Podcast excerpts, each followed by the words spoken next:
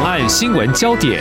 焦点时事探索，两岸互动交流，请听中央广播电台新闻部制作的《两岸 ING》。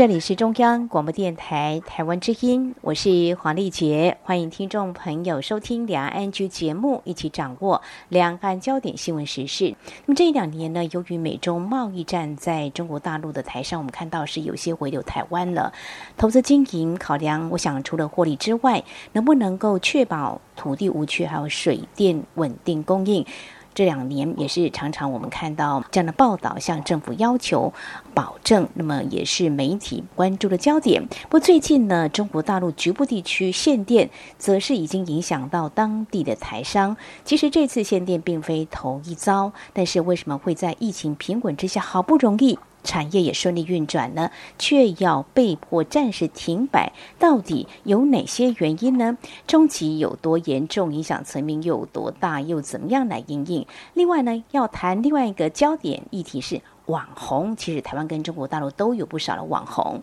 而在上海要成为知名，而且能够带有业配。可是竞争的非常的激烈，如何挖空心思互别苗头呢？我们在今天针对这两大议题，要透过和中央社驻上海记者吴博伟连线，请他来告诉我们。非常欢迎博伟，你好。喂，丽姐好，各位听众朋友，大家好，我是博伟。好，博伟啊，其实，在前两天也特别到了昆山，不过我先拉回到你所驻点的上海。我们看到媒体一些报道，上海好像有限电，有吗？有限电吗？有影响到吗？呃，其实没有，我觉得他因为之前呃，在不管在微博上面，或者说那个一些社群上面，其实好像有提到说上海有在限电，嗯、但是后来其实上海这边就有澄清说，哎，其实是例行性的一些电网的一些设备的维修，然后可能是那种局部性，那甚至是用那种半夜的时间去维修，然后可能会有那种局部的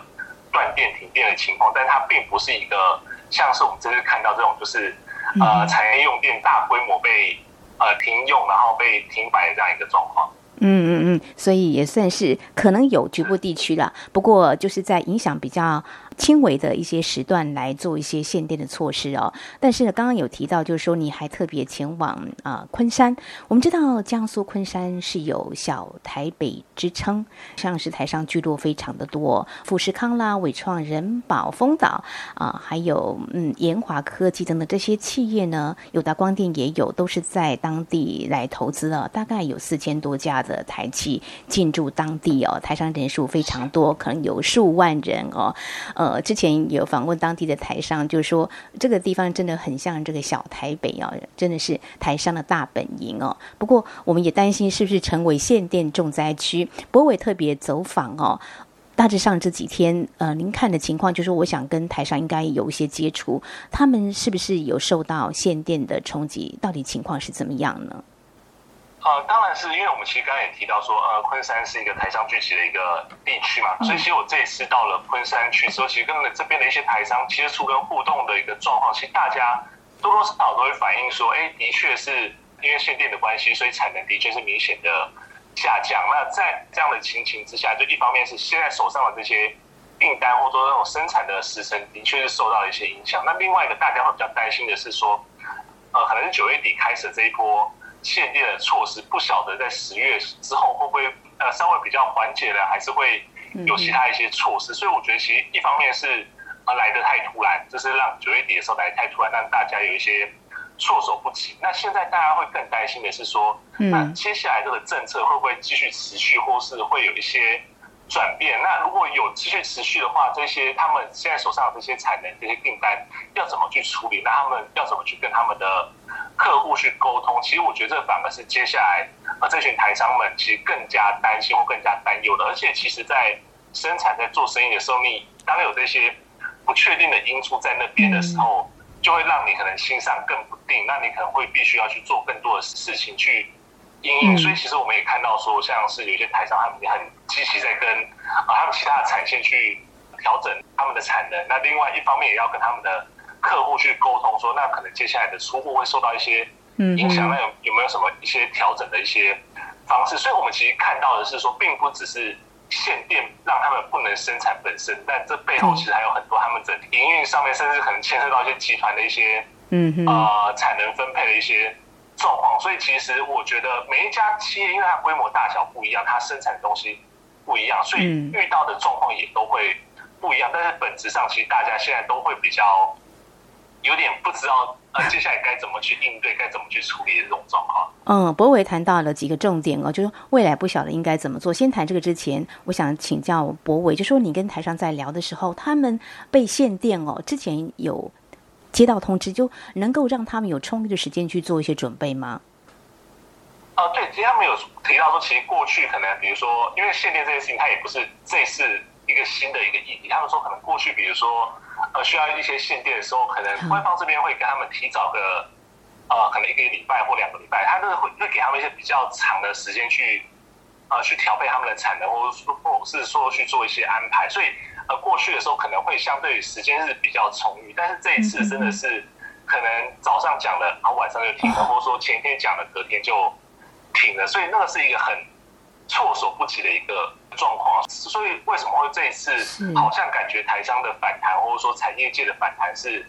比较大？其实有很大一部分就是来自于说，呃，太短的时间去可以做一些准备，然后他们必须在很短的时间去应对这样的一个状况，那甚至很多人根本来不及应对，然后就被停电了。嗯哼，的确啊，像在台湾有时候，呃，如果是无预警的停电，民众一定会骂翻，何况是产业界，这个损失可是很大的哦。所以如果说即便要准备发电机，这短短几个小时也恐怕没有办法备齐这个发电机哦。所以刚才博伟还有提到一个问题，就是说那未来怎么样来应变？还有一个问题想请教，那最近这几天。他们就是处于一个限电的状况。这几天听说是中国大陆的十一长假，这个或许可以让厂商稍微喘一口气，是不是？对，因为其实呃那个时候我比如说我九月底的时候去昆山的时候，嗯、其实蛮多的台商他们都会提到这件事情，就是呃虽然说限电归限电，但是因为本来十一长假他们就是一个产能相对比较低的一个状况，甚至说他们可能有些企业其实已经安排了。放假的这样一个状况，所以那个时候有一些台商就会说，嗯，他们就觉得说，那我们就是压抑哦，就可能撑过这个月底这个一个礼拜，那或许十一之后，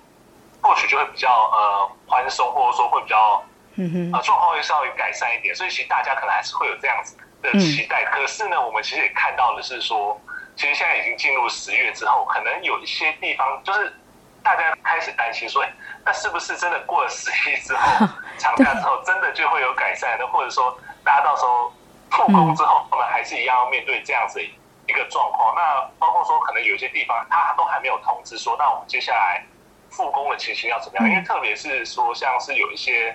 台商，他们其实就是把十一的假往前挪，他们可能嗯有两三天、三四天是挪到了九月，因为停工嘛，没没办法开工，或者说因为限电没办法开工，所以就先放。那他们可能是十月四号十月五号就要面临。可能要开工的一个状况，那到时候到底会不会如他们所料，或者说大家觉得说，那那个时候就会比较宽松一点呢？其实大家到现在都还是莫衷一是啊。所以压力很大哎，就是说你根本不知道限电会限到什么时候。然后如果员工真的呃到位了，呃来上班了，没有电可以运转，又该怎么办呢？嗯，要接获正式的通知，我想这对台商来说真的是一个很大的压力哦。我们也会持续来关注哦。除了企业之外，这次你到了昆山，也看到在民生方面是不是也有同样的一些动作？我指的是，其实外界在。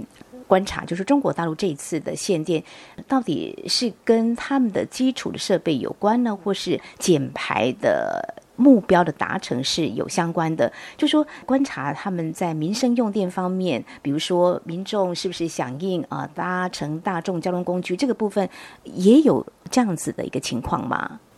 对，我觉得蛮有意思，因为其实这次限电的呃。整个中国这样各省市这样的去限电的状况，其实他们都有特别强调，说是不要影响到民生用电。所以其实我们看到的是，大部分的地方限电，其实都还是针对所谓那种产业的用电，然后或者说这种就是高污染、高排放的这些产业限电。所以其实在，在呃民生这边，可能东北三省那边有发生的民生 用电被限的这个状况，但是其实大多数的省，或者说我知道，其实并没有这样的状况。不过呢。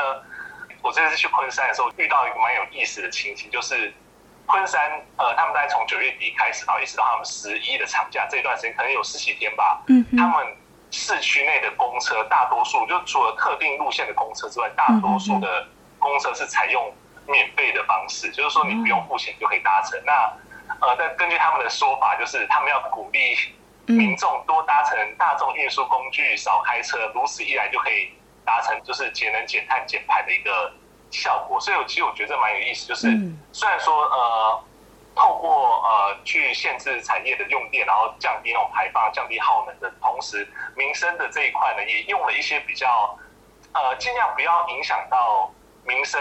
生活的一个方式，然后去鼓励大家同时一起达到减排的这样一个任务。好，这是企业限电之外，这个民生用电开始有了相关的动作，有可能跟这个减少碳排放政策是有关的，鼓励这个搭公车哦，利用免费搭乘，减少开车，应该是成了慢慢。嗯，民众也会改变这样的习惯哦。好，谈到刚才我有触及到说中国大陆的限电，其实这并非头一遭。其实印象比较深刻，我自己了啊，就是。嗯比较近的，就去年底有一次限电，我还特别拨打电话给浙江义乌的一名台商，说呃你有受到这个限电影响？他说有啊，呃不过印象当中好像。就没有这次这么深刻，就是。说，哎呦，限电啊、呃，好像有点很急的通知。不过尽量也是是在这个晚上的时候停电。不过他觉得说，呃，这个限电怎么会这个样子？他也对未来的是不是会有限电呢，感到非常的担心。果不然，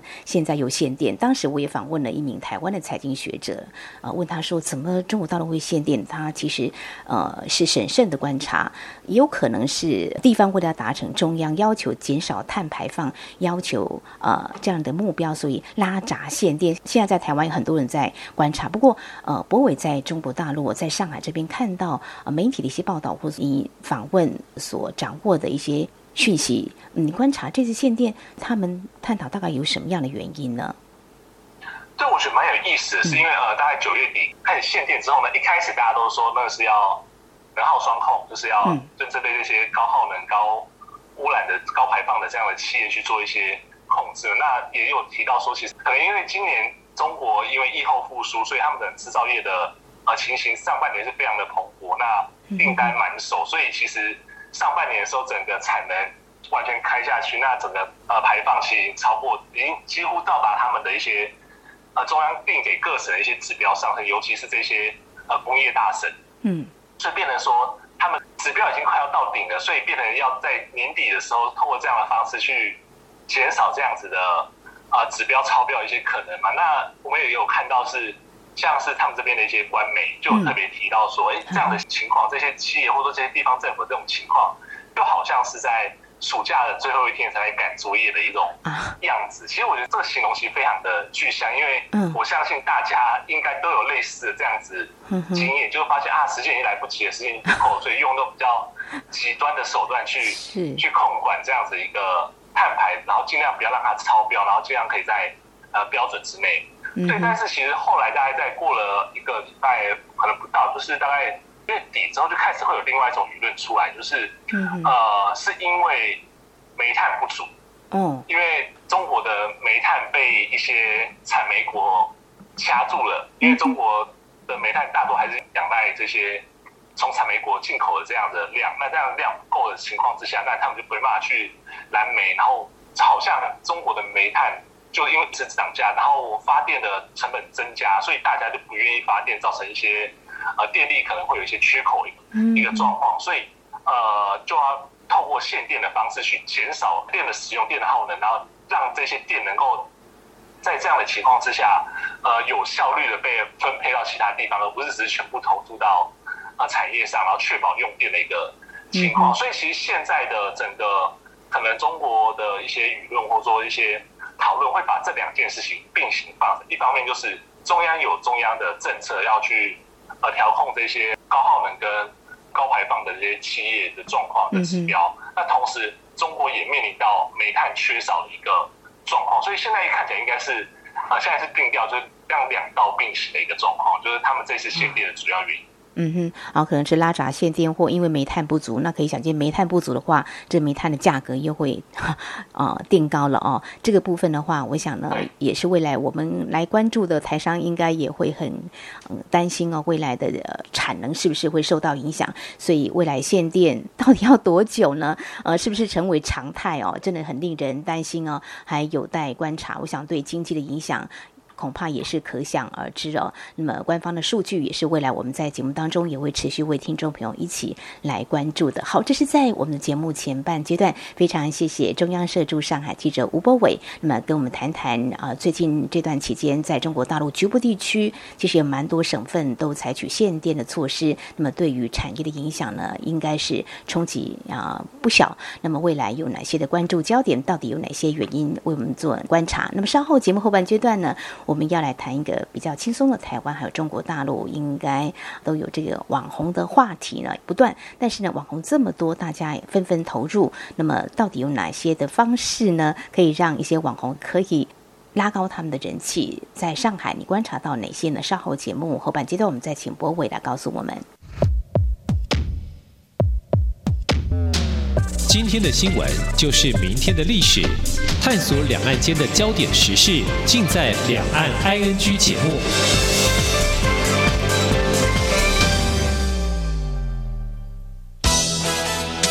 十月来临，中华民国即将庆祝一百一十岁生日。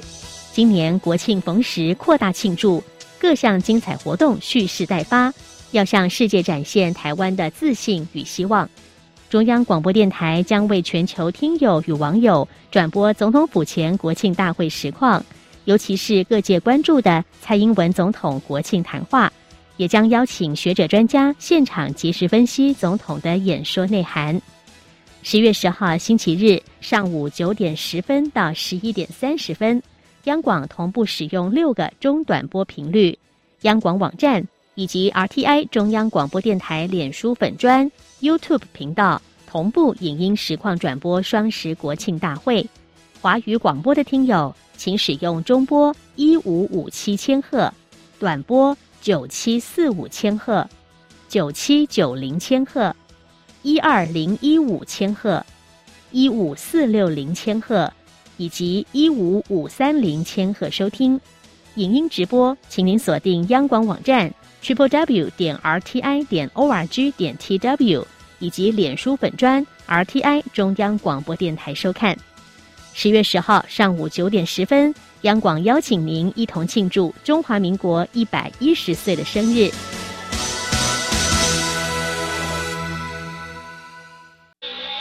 这里是中央广播电台台湾之音。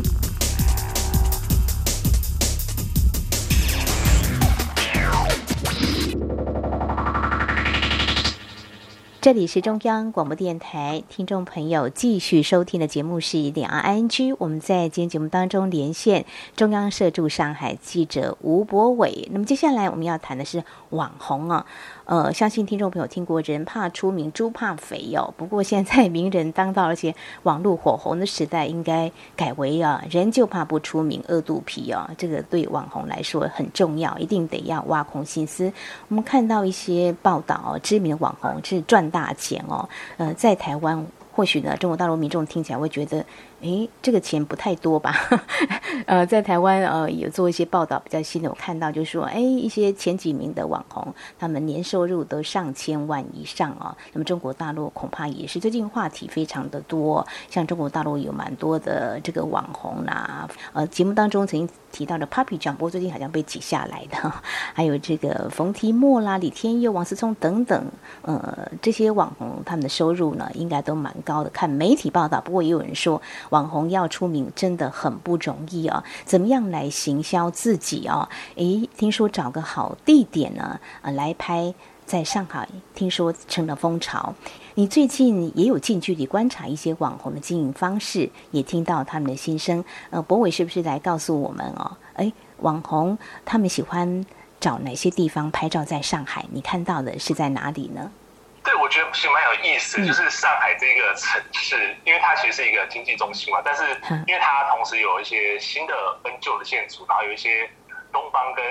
西方的一些建筑，所以我会发现，其实有可能，比如说在小红书或微博上面，其实这些中国年轻人喜欢用的社群平台上面，会有各式各样呃你想得到的、想不到的一些嗯呃所谓的网红景点。对，那我在前阵子其实看到了一个我自己觉得蛮有意思的，就是我觉得讲出来，台湾人一定会觉得啊，这种地方都可以当网红景点，但是。在上海就确实是发生了，就是在上海的好事多拍照，啊、真的是，嗯，难以想象，在台湾大概购物人潮而已啦。对对对，而且他们在好事多拍照，他们都要就是在贴一个标签，叫做“假装在 LA”，就假装在洛杉矶啊的这样一个标签，啊、然后让他们在啊小红书上面可以被搜寻到。哦，那美商嘛，哦，那现在因为疫情，是不是这样的联想哦？所以让他们这样也会变成，呃，一个流量或点阅率会非常的高，是这样子吗？嗯，对，而且我觉得其实只要有几个就是这种呃流量比较高的一些网红去某些地方拍照之后，其他的人然后其实跟着去拍，嗯、那他们会觉得说，其实这样子好像就会带来一些流量或红利的这样一个状况。嗯，就跟风哦。那他们在那边拍的话，大家都取同样一个点。你有接触到一些网红，那他们的想法又是怎么样？如果大家都这样子的话，那自己又怎么样与众不同啊？或是他们有什么想法呢？对，因为我觉得蛮有意思的是，像是我呃这次为了要写摄相关的报道，其实有真的跑去上海的 Costco，然后那边跟那边的拍照的网红们就稍微聊一下。其实、嗯、呃，真的现在开始在那边拍的这些人，或者说我们说那些跟风这些人，其实基本上他们都不是那种。流量很大的，甚至是刚开始经营网红生意，或者说网红品牌的这样一些人，所以对他们来讲，他们就是到了比较多人去拍照的这个地方，然后去呃留下类似的这样一些呃照片，或者说甚至就像刚刚丽姐讲的，拍照的位置几乎一样，拍照的工具 几乎一样，就像是在好事多门口拍，他就一定要把那 Costco 那几个字拍进去，然后很多人喜欢坐在。购物推车里面拍，我其实我不知道为什么。为什么呢？去小红书，对，在小红书你上面找类似这样子的拍照，很多人都会坐在购物推车里面拍，所以其实大家拍起来的那个样子，就只是照片中的人长得不一样，但是整个构图其实是很类似。但是呢，他们就是讲说，因为呃，只要在这个地方拍，他们有一些 hashtag 的一些标签贴上去的话，其实大家在网络上这些流量，他们在找类似的。呃，主题的时候就会比较容易看到他们的一些照片。嗯、那同样透过这样的方式，他们或许就可以让更多的人看到他们，嗯、然后累积他们一些呃追踪者跟一些关注关注者的一些方式。所以呃，对他们来讲，就会是一种呃比较快能够累积自己人气的一种方式哦。嗯嗯嗯，我想这个风潮呢，可能还会一阵子哦。那提到就说，这些网红是呃新兴的网红、新进的网红哦，他们当然呃都来试试尝尝嘛哦。那我想呢，好事都是赚到了 免费的广告。那那网红呃，我想这也是新奇的点嘛，就是为什么会坐在这个购物车上呢？一般都是 baby 嘛才会放在里头的，偶尔然后可是也不会坐在那儿啊。还有一个有一个小坐垫可以让他们坐，所以这个大概新奇。但每个人坐，哎，可以赚到。到流量的话，他们就如此来做。不过这也是非常有趣的现象哦。那除了这个呃美食大卖场之外，在上海还有其他点也算是网红他们常常会拍的一个景点吗？有吗？因为其实像是我原本都会认为说，呃，大家网红可能会去，比如说拍一些展啊，或者说拍一些博物馆，嗯、类似或者说甚至餐厅这样的一个景点。就是说这种地方，如果你跟在台湾讲，大家会很容易理解说，哦。我就在这些地方拍一些网红照，嗯，但是因为上海真的是太多了，就是各个地方一条街，然后一面墙，甚至可能一个场景都会是网红景点。比如说像是这一次会特别去走访了，嗯，呃，在上海交通大学附近有一条叫武康街，那条武康街等于是被称为叫网红一条街，哇，因为它几乎从头到尾，它有呃建筑物。然后有它的一些呃林荫大道，有墙，然后有一些比较就是民国时期的那种上海一些建筑，然后甚至一些那种文创的小店，那边非常非常的多，所以嗯，你走到哪里几乎都有人在嗯。拍照，然后你看的就是那种应该都是要拍那种网红照的一些小哥哥小姐姐们，然后大家都可以在那边找到自己适合的 景点，或者说大家喜欢的一些景点，嗯，拍照的一些地方啊。嗯嗯嗯，我想呢，这个网红呢，他们要经营自己也真的还蛮辛苦。先从这个啊，大家呢觉得比较流行的一个景点开始，慢慢的就会有些人会觉得，大家都这样做的话，或许还会找出另外景点。但是我觉得，如果一些文创小店呐、啊，或者说在哪个地方，这个好像会带来另外一个商机哦。这个或许还蛮有意思、蛮有趣的哦。谈到这个商机呢，我想要比较一下，在台湾也有网红啊。我记得在今年，应该是今年的这个农历年的时候，我到北港。朝天宫啊，去拜拜，然后呢，经过一家店啊，呃，有人就说这是网红谁谁谁家开的，